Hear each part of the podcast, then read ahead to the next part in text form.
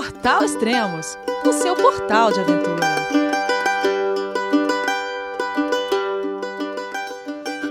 Bom dia, boa tarde, boa noite. Bem-vindo a Extremos, o seu podcast de aventura. Esse é o quinto programa especial da série Sete Cumes da Thaís Pegoraro.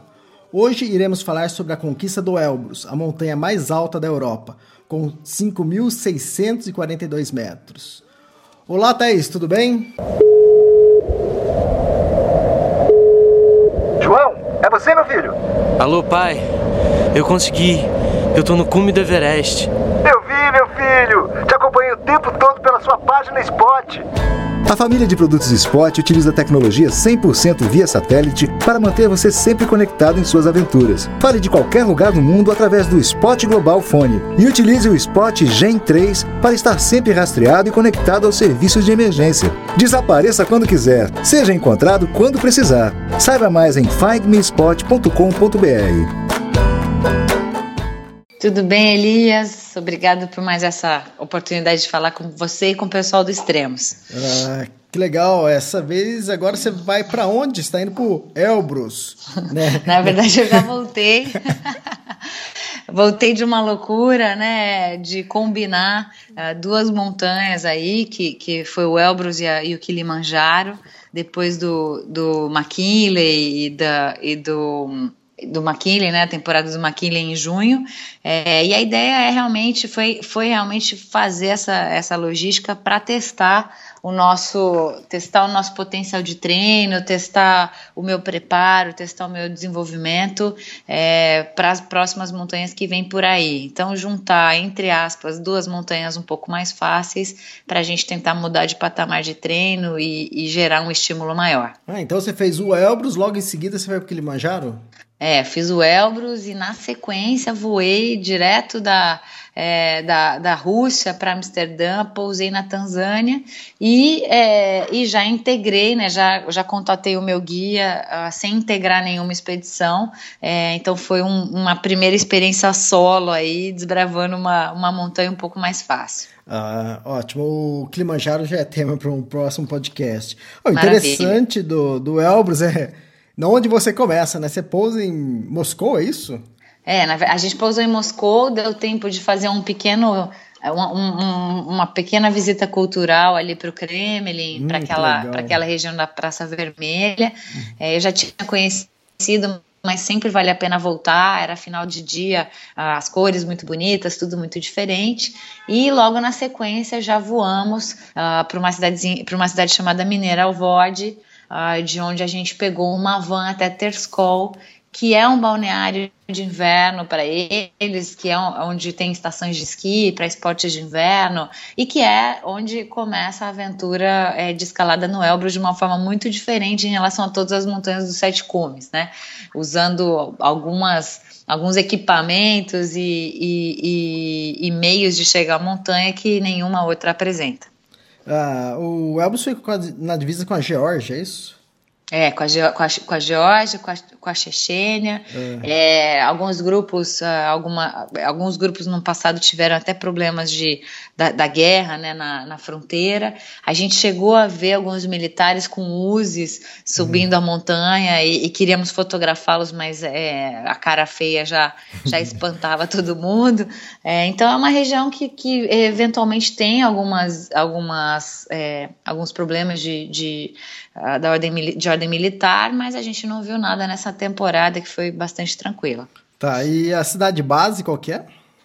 Chama Terskol, uhum. uh, é uma cidade que está a mais ou menos 2.100 metros de altitude, uh, então você já parte dessa cidadezinha bem pequenininha mesmo, você faz tudo a pé, tem um balneário de águas termais perto, então aquele típico reduto de férias de inverno para quem já mora em lugar frio. Tá. E o Elbrus é até uma escalada relativamente rápida, né? É, eu gostei que você falou rápida, eu achei que você fosse falar fácil, é, mas é relativamente rápida. Uh, salvo engano, a gente cumpriu uh, entre chegar em Moscou e conseguir chegar no cume foram é, menos de uma foi menos de uma semana, ah. né? No sexto dia a gente já fez o ataque ao cume e voltou. Então em nove dias eu já estava voando para a África, né? Então realmente uma escalada rápida e por isso é não tão fácil, né? Porque você uhum. se, se, é uma primeira montanha que a pessoa está indo né? e muitas pessoas começam pelo Elbrus, é, dá, não dá muito tempo de você absorver todos os detalhes que você tem que absorver para estar tá pronto é, para usar o crampon, para usar, para fazer um auto resgate é, se, se você precisar, para fazer um manuseio de, de, de corda ou, ou, ou, dos bastões na neve. Então, é, é, demora, né, para você ganhar essa, essa agilidade no equipamento. E quando você piscou, você já está no sexto dia fazendo ataque ao cume e tendo que ir embora, né? Então. Nossa é, tem, gera esse, essa. Eu percebi a dificuldade das pessoas que nunca tinham vivenciado uma experiência como essa em, em gerenciar a ansiedade por conta dos equipamentos. Tá, você já vinha com experiências do Denali e do Aconcagua, né? Isso, e da Bolívia, né, que eu fiz o é. curso de escalada em gelo lá, também não era nada é, muito mais do que quem não tinha experiência, só que eu já sabia, né, vestir a bota, eu sabia vestir o crampon, eu sabia o que era uhum. confortável para mim em termos de camadas de roupa, luva, né, como me equipar, é, aquela ansiedade do, do, dia do ataque ao cume, que você tem que acordar de madrugada, às vezes está muito frio como, como tava lá, é, então, é você conciliar todas essas variáveis, sendo essa, por exemplo, uma primeira experiência, para quem nunca foi na montanha, eu, eu, eu vi que, que para alguns foi bastante desafiador. É, a gente está falando que você fez tudo, né? O ataque ao cume você fez em seis dias. Já estava de volta do, em nove dias. Isso. Do, oh. dia, do dia que a gente é, de, voou de Moscou para Mineral Vod e já pegou a van para chegar em Terskol. Então, muito rápido, né? Hum. Teve, tiveram as caminhadas de aclimatação que eu vou contar para você. Então, é, na verdade, o primeiro contato com neve que você tem é no dia três, né? De quando você chegou, às vezes já está ainda virado do fuso. É, então é rápido, você tem que aproveitar e eu acho que é, é para ser a primeira montanha talvez seja um pouco cruel na, na nesse gerenciamento de variáveis. Por uhum. outro lado, quem gosta realmente de aventura e de se meter em roubada pode ser bem interessante, porque no terceiro dia que você já está lá, você está andando de crampon e fazendo exercícios no gelo e aprendendo como é um, o auto resgate ou aprendendo como é a passada francesa, né, que é aquela passada lateral para subir uhum. uh, glaciares e montanhas de gelo mais íngremes. Então, depende do gosto do freguês. é interessante isso do, do Sete Cumes. Além de cada local que você viaja uma cultura totalmente diferente, a montanha também é bem diferente. E esse em nove dias você já estava de volta. No Everest, depois o pessoal vai poder escutar nos outros podcasts que, que já tem aí, não é? É, você levou o quê? 50, 60 dias, né? Pô, então, nem se compara, né? 50, 60 dias para você é, ir e voltar, né? Aqui, é, cinco dias, né? Uhum. Aí no sexto dia você já está fazendo descanso no campo base para descer, né? No, no, vou explicar o que é o campo base do Elbrus. Uhum. E no oitavo dia você já está na cidade. Ah, então vamos começar pelo campo base. Onde que é o campo base? Que vamos. eu sei do Barrows, mas não é, o Barrows é o campo 1, né? É, na verdade, assim, a gente considerou o nosso campo base. É, então, só fazendo aqui uma recapitulação, né? Uhum. É, a gente chegou em Interscol, nesse dia foi o resto do dia livre. Uh, no segundo dia, a gente fez um primeiro ciclo de aclimatação, chegando a 3 mil metros. Entenda que nesse dia foi só caminhada em chão batido, né, no meio de, de da vegetação, da estação de esqui, nenhum contato com neve, estava calor, tinha gente com camiseta ainda, andando de tênis de trekking e tal, né? É, então fomos a 3 mil metros e voltamos para 2,100 dormimos na, na cidadezinha. Isso se você está a 3 mil metros, está subindo numa outra estação que dá de frente para o Elbrus, não é? É uma outra montanha, não é? É, é uma outra montanha que eu não vou me lembrar o nome. Não, não, tudo bem. Que eu não vou me lembrar o nome, mas você vê o Elbrus de frente. Isso. É, aí no dia seguinte, dia 3, a gente fez um segundo ciclo de aclimatação, dessa vez já no glaciar. Então saímos da mesma cidade, Terskol, subimos até 3.900 metros, usando uma parte dos lifts, né, que fazem uhum. parte da estação de esqui, e voltamos a 2.100 metros. Isso no dia 3. Aí no dia 4, E nesse dia, só fazendo um parênteses aqui, a gente já andou em glaciar, fizemos os exercícios, fizemos os exercícios de, é, é, de gelo, né, das passadas, o auto resgate e voltamos lá para Terscol. E no dia 4, a gente moveu, foi de uma vez, com todo daí o equipamento, as mochilas, as roupas para o ataque ao cume. Então saímos Uau. de Terscol, usamos os lifts uhum. e chegamos no nosso campo base a 3.900 metros. Deixamos as coisas, né? O campo base a gente é, estabeleceu como sendo o, uh, o container. Já uhum. vou explicar os o que, que, é o container, né? Os barrels é, os barrels onde o pessoal fica lá. Deixamos as coisas Aproveitamos esse dia para fazer mais uma aclimatação, então a gente colocou o crampon e fomos a 4.800 metros.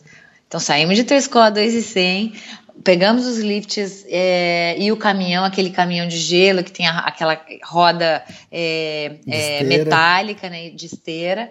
O caminhão deixou a gente a 3.900 metros, deixamos as coisas e fizemos exercícios no glaciar a, até 4.800. Então você sai de 2.100, Elias, e vai quase a 5 mil metros é numa tarde, coisa, é né? Coisa. E dormimos aí no, no, no, campo base, lá no, no Barrows. No dia 5, o que, que a gente fez? durante o dia. A gente fez uma, um teste de equipamento, a gente fez é, um, uma simulação ali de tudo que a gente ia vestir para o dia do ataque ao cume. É, então foi um day off, né? Uh, onde a gente pôde testar tudo. Quem ainda tinha dúvida, tirar dúvida. Quem tinha dúvida sobre camadas, sobre a posição, sobre o uso da bota, porque tinha uma pessoa, a maioria estava de bota dupla. Uhum. Tinha gente com bota dupla e overboot, que é uma cobertura de neoprene que você põe por cima, já que lá estava muito frio. E tinha gente até de bota tripla, que dá um certo trabalho para vestir, né?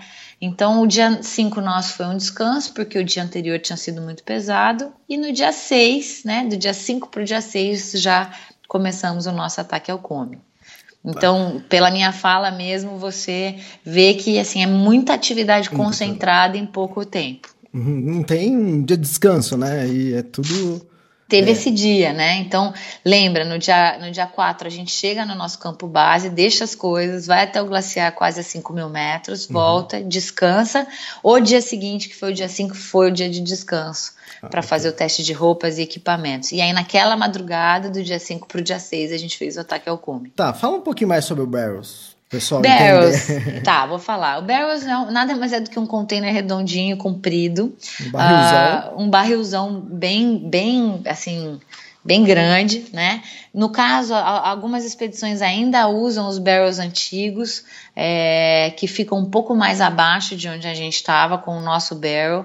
A Grade Six é, é hoje a única empresa no Brasil que usa o barrel novo, que na verdade chama LEAP, L-E a P de pato, que é Living Ecological Alpine Pod. Hum. Né? Então, é, é, esse é um, é um barrel, é um container mais moderno, aliás, bem mais moderno, desenvolvido pelos italianos, com um conceito de design, um conceito de conforto é, que você não vê nos barrels antigos. Então, por exemplo, é, você entra, tem uma antessala para desequipar, aí já tem os quartos, né, que são todas é, camas, tri, é, é, beliches triplos ou quádruplos, com colchão, é super quentinho, é confortável.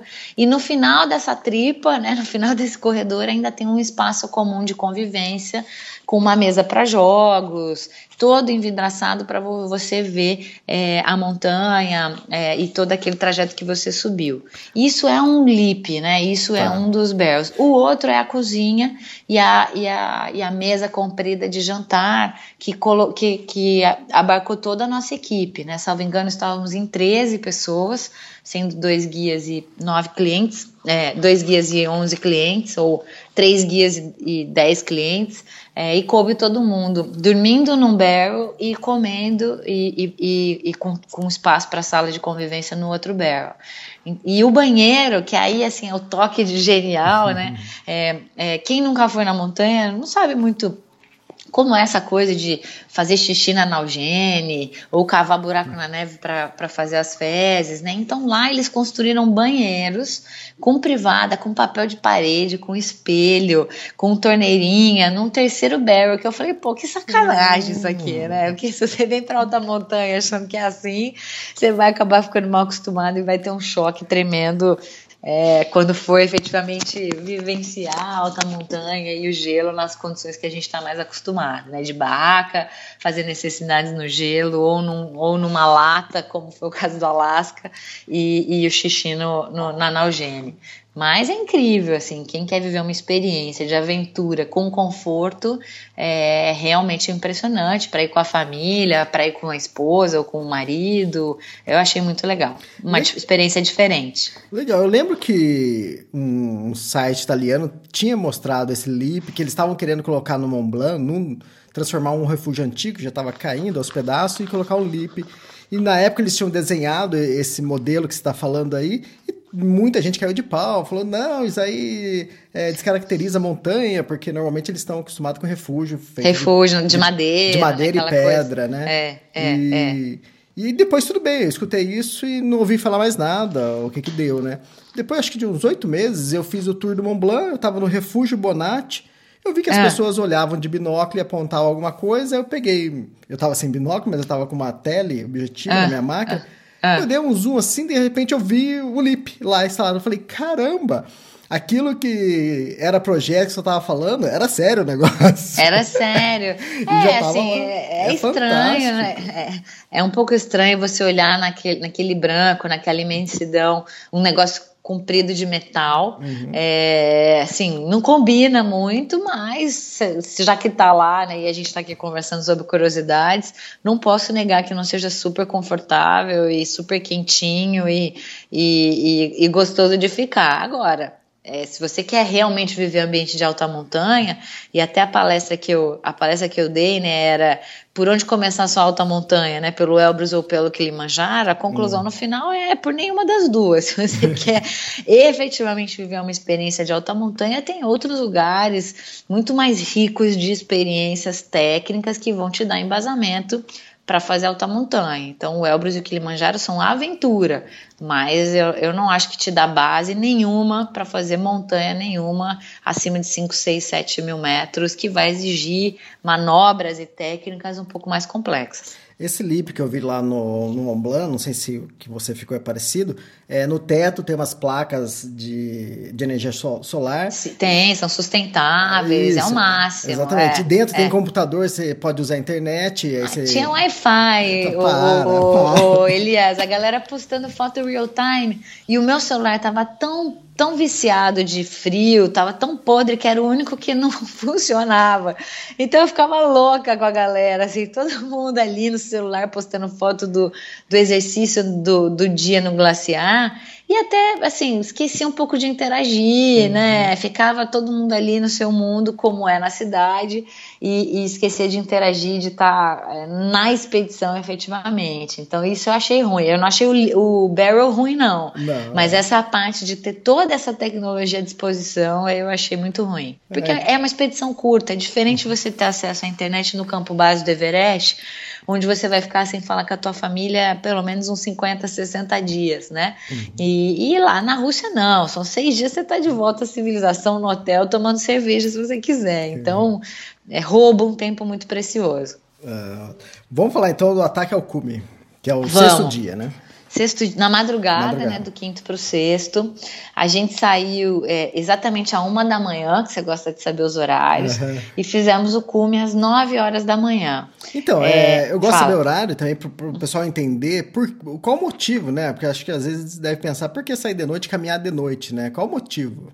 É, a, a própria instabilidade do gelo, né? Uhum. Quanto mais dia, quanto mais luz solar você recebe na montanha, mais instável fica o gelo para caminhar. Então, instável numa montanha que não tem é, problema de avalanche nem de greta, só gera um desconforto, porque você uhum. começa a pisar na neve, afunda e, e, e, e o esforço é maior. Na montanha que tem instabilidade, quando o sol começa a amanhecer, o risco de, de greta e de avalanche aumenta, né? Por, por uma questão óbvia.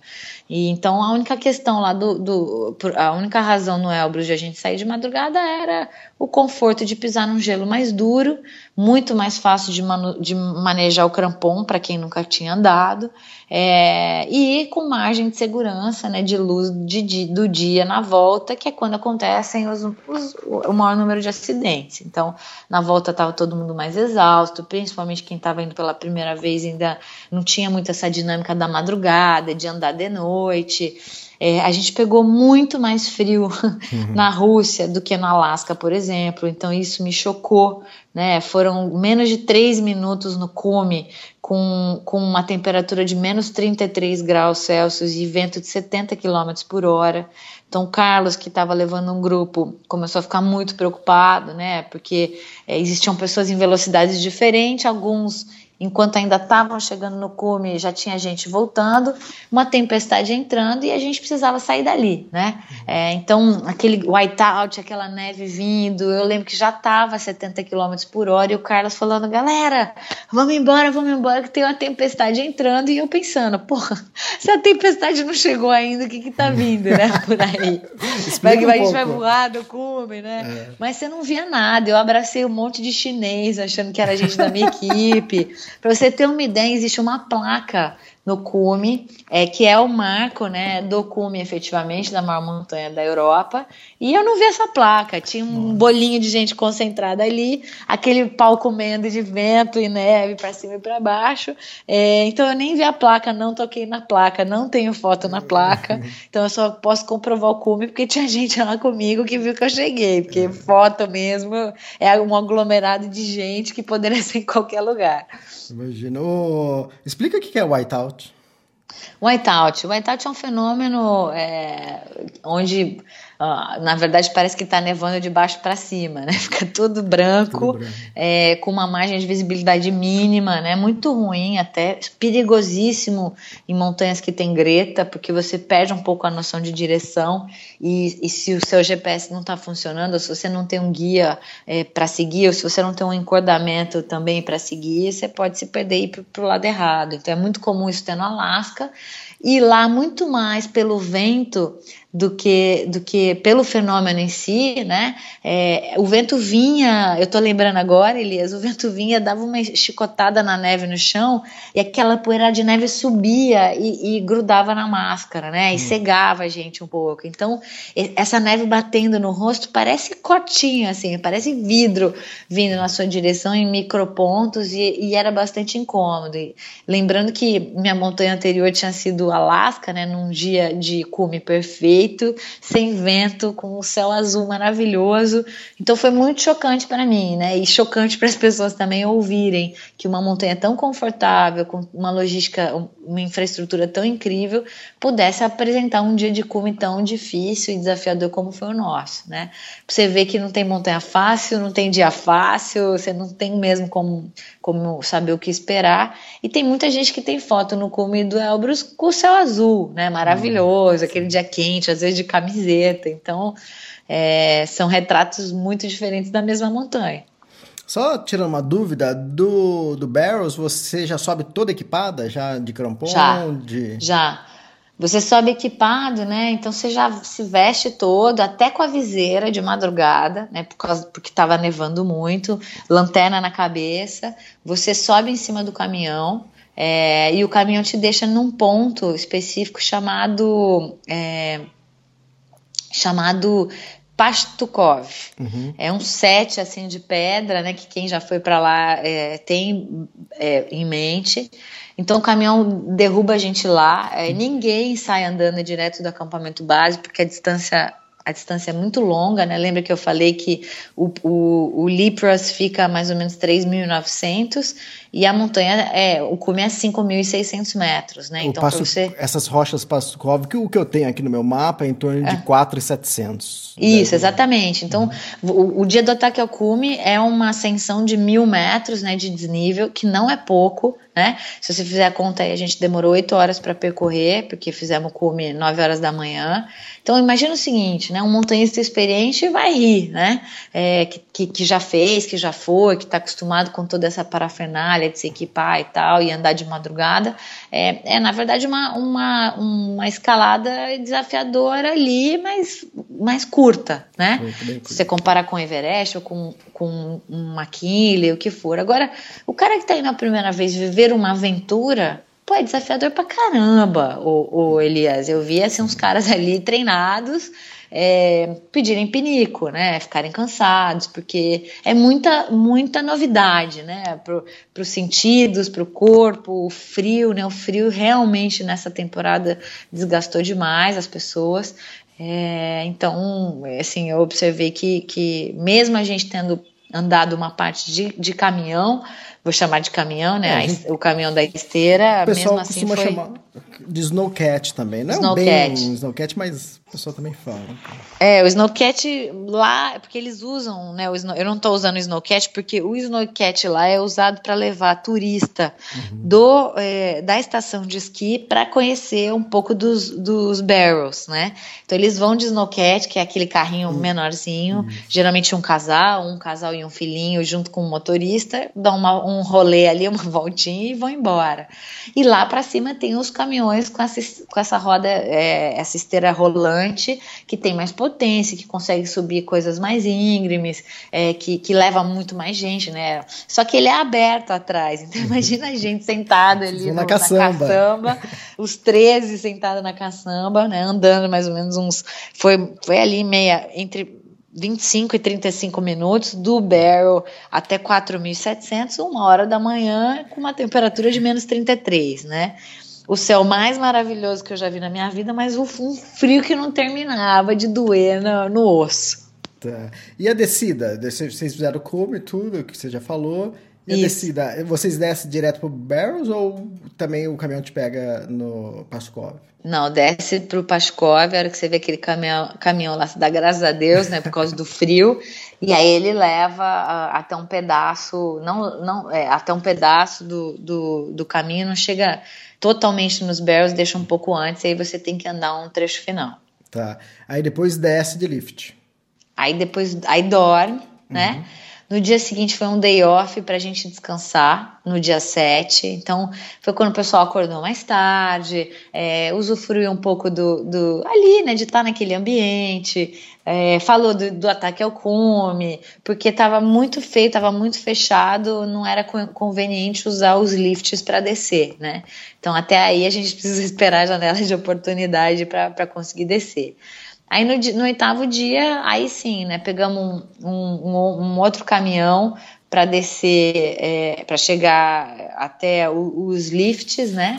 Uh, porque lembra que eu falei que na entrada terminam os lifts, tem um caminhão lá para te levar até o barrel. Uhum. Também pegamos esse caminhão do barrel até os lifts, pegamos os lifts e chegamos em Terskol. E no dia seguinte a gente já voou de Terskol para Moscou. Uh, teve muita gente que ficou em Moscou fazendo, fazendo turismo, que fosse e tal, mas eu já naquela madrugada tinha voo para começar minha aventura na, no Kilimanjaro. Então, uhum. foi assim apertado né, em termos de logística, mas interessantíssimo, uma montanha diferente, é, uma montanha que tem todas essas particularidades, e eu achei o máximo, eu estava ali, espírito aberto para viver a aventura. Agora, uma pessoa que vai é, para escalar é, pode ter uma, uma, alguma decepção. Né? Uma uhum. pessoa que vai para viver uma, uma aventura vai se divertir para caramba. Mas também tem um lado que muita gente, eu acho que faz primeiro o Elbrus ou o Kilimanjaro e depois desperta, ah, vou fazer os sete cumes, né? E... É, eu acho que é um pouco distante a percepção, Isso. né? Porque, assim, ali você pode ficar encantado uh, pela, pela montanha, pela beleza natural, mas até aí dizer que é, é, por causa disso que você vai fazer o, o Sete Cumes, eu, eu acho que não te dá nenhuma dimensão do que é uma expedição em alta montanha, né? Como eu falei, não tenho nada contra, te dá uma super dimensão do que é uma aventura que é o máximo, mas até aí dizer que é por causa disso, acho que não. É, deixa eu ver, a gente não falou ainda sobre isso. E ah. você recebe um certificado de cume, né? Você recebe, é super legal, emitido pelo, por uma organização que chama Seven Summit Club, né? Praticamente só eles que exploram é, o, o, Elbrus, ou pelo menos exploram, uh, tem o direito de, de ficar nesse, nesse barrel mais moderno, né? E é bonitinho o certificado, eles têm uma camiseta que é característica do Seventh Summit Club, uh, que tem lá os sete cumes, né? Então é uma empresa bem antiga é, em, em, fazer todas as rotas dos sete cumes e obviamente operam a rota do país deles, né? Que, que é o Elbrus. E, mas como eles é, comprovam e com, por que eles te dão o certificado? Como eles comprovam que você fez cume? Pela, igual no Nepal, né? Uhum. Ou o guia tá junto e vai poder dizer e tem a credibilidade por ser guia da, do Seventh Summit Club, é, de a palavra dele contar, ou por meio de foto. Mas como geralmente toda expedição é, é, é, é feita pelo Seventh Summit Club vai um guia deles, então praticamente o fato de ter a guia já, já nos deu direito ao, ao certificado. Oh, fantástico. Bom, daí você foi para o Kilimanjaro, né? Daí eu fui para Kilimanjaro, uma aventura completamente diferente, né? Compartilhando aqui só para quem tem interesse no, no, no Elbrus. Uh, é uma viagem que permite a inclusão da família. E eu gosto de dizer isso porque às vezes as pessoas ficam com a ideia de que montanha ou gelo é só para quem é atleta, escalador ou aventureiro, né? E que a família, aquele retrato clássico da família esperando em casa roendo as unhas, uhum. né? O Elbrus é uma montanha que permite levar a família, que permite levar os filhos, que pode ser uma aventura é, é, no plural e não no singular. Então isso eu achei também muito interessante. Dá para explorar muitas, muitas possibilidades. Fantástico. Bom, o Elbrus já é assunto para um próximo podcast, então a gente volta a se falar mais para frente. Então. Tá bom, Elias, obrigada pela oportunidade é, e conta comigo aí sempre que você precisar. Obrigado, até mais. Tchau, tchau. Tchau, tchau.